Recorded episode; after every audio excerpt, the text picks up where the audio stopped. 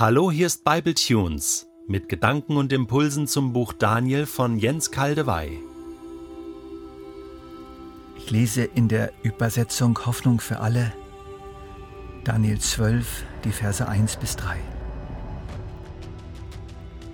In jener Zeit tritt Michael, der große Engelfürst, für dein Volk ein, so wie er es schon immer getan hat. Es wird eine so große Not herrschen, wie noch nie seit Menschengedenken. Aber alle aus deinem Volk werden gerettet, deren Name in Gottes Buch aufgeschrieben ist. Viele von denen, die in der Erde ruhen, werden erwachen. Die einen zum ewigen Leben, die anderen zu ewiger Schande und Schmach. Die Weisen und Verständigen aber werden so hell strahlen wie der Himmel. Und diejenigen, die vielen Menschen den richtigen Weg gezeigt haben, leuchten für immer und ewig wie die Sterne. In jener Zeit, in der Schlussphase, in der Zeit, die oft Endzeit genannt wird, genauer müsste man sagen die Endzeit der Endzeit. Die Zeit, in der sich alles zuspitzt. Die Zeit, in der das Unkraut voll ausgereift ist, aber auch der Weizen. Beides wird erkannt und gesammelt der Weizen in die Scheune und das Unkraut ins Feuer. Die Zeit, in der das Böse sich manifestieren wird wie nie zuvor, so stark, so global, so radikal. Deshalb wird auch der Beistand des großen Engelsfürsten Michael erwähnt. Weil die Not so groß ist, wird auch ein ganz besonderer Beistand erforderlich, und er wird gewährt so schimmert hier trotz der Härte der Ankündigung der Trost Gottes durch. Ich werde für Beistand und Hilfe sorgen in der extremen kommenden Not. Diese Notzeit des Volkes Gottes wird an verschiedenen Stellen der Bibel angekündigt. Ich mute uns zu, sich der Wucht einiger dieser Aussagen zu stellen. Ach, es wird ein Tag kommen, so furchtbar wie kein zweiter. Die Nachkommen von Jakob geraten in große Not. Aber ich werde sie retten. Aus Jeremia 30. Ja, er lässt alle Völker vereint gegen Jerusalem in den Krieg ziehen. Sie werden die Stadt erobern, die Häuser plündern und die Frauen vergewaltigen. Die Hälfte der Einwohner wird verschleppt, der Rest darf weiter in der Stadt leben. Ich, der Herr, sage euch, im ganzen Land werden zwei Drittel der Menschen umkommen, nur ein Drittel bleibt am Leben. Doch auch dieser Rest muss die Feuerprobe bestehen. Ich werde die Menschen läutern wie Silber im Ofen, wie Gold im Feuer.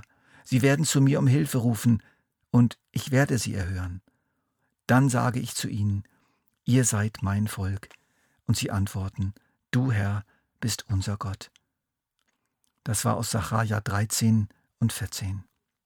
Es wird eine Not herrschen, wie es sie von Beginn der Welt an bis heute nicht gegeben hat, und wie es sie danach auch nie mehr geben wird. Würde diese Zeit nicht verkürzt, dann würde kein Mensch gerettet werden.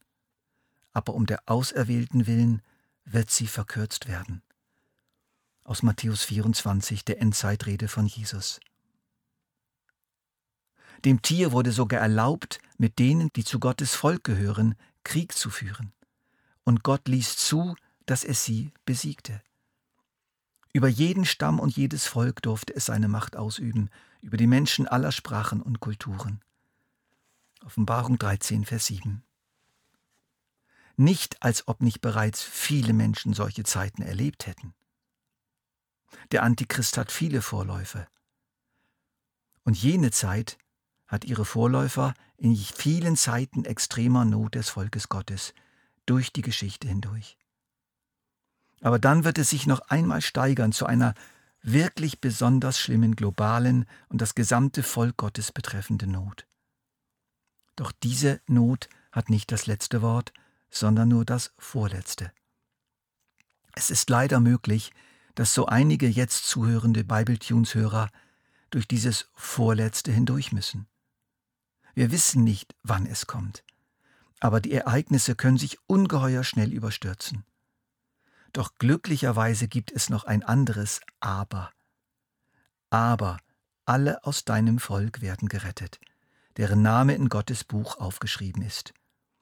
Viele von denen, die in der Erde ruhen, werden erwachen. die einen zum ewigen Leben, die anderen zu ewiger Schande und Schmach. Das ist ein wunderbares Aber, eines der ganz besonders schönen Aber der Heiligen Schrift. Alle wahrhaft Glaubenden werden gerettet.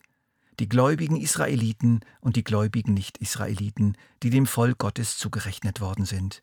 Die im Buch aufgeschriebenen sind dieselben, von denen Paulus in Epheser 2 spricht. Ihr seid jetzt also nicht länger Fremde, ohne Bürgerrecht, sondern seid, zusammen mit allen anderen, die zu seinem heiligen Volk gehören, Bürger des Himmels. Ihr gehört zu Gottes Haus, zu Gottes Familie. Sie werden gerettet. Wie? Indem sie in größten Schwierigkeiten auf wundersame Weise am Leben erhalten und in den Wolken Jesus entgegengerückt werden, wenn er vom Himmel herkommt, um den Antichrist zu vernichten und sein Reich auf Erden sichtbar aufzubauen.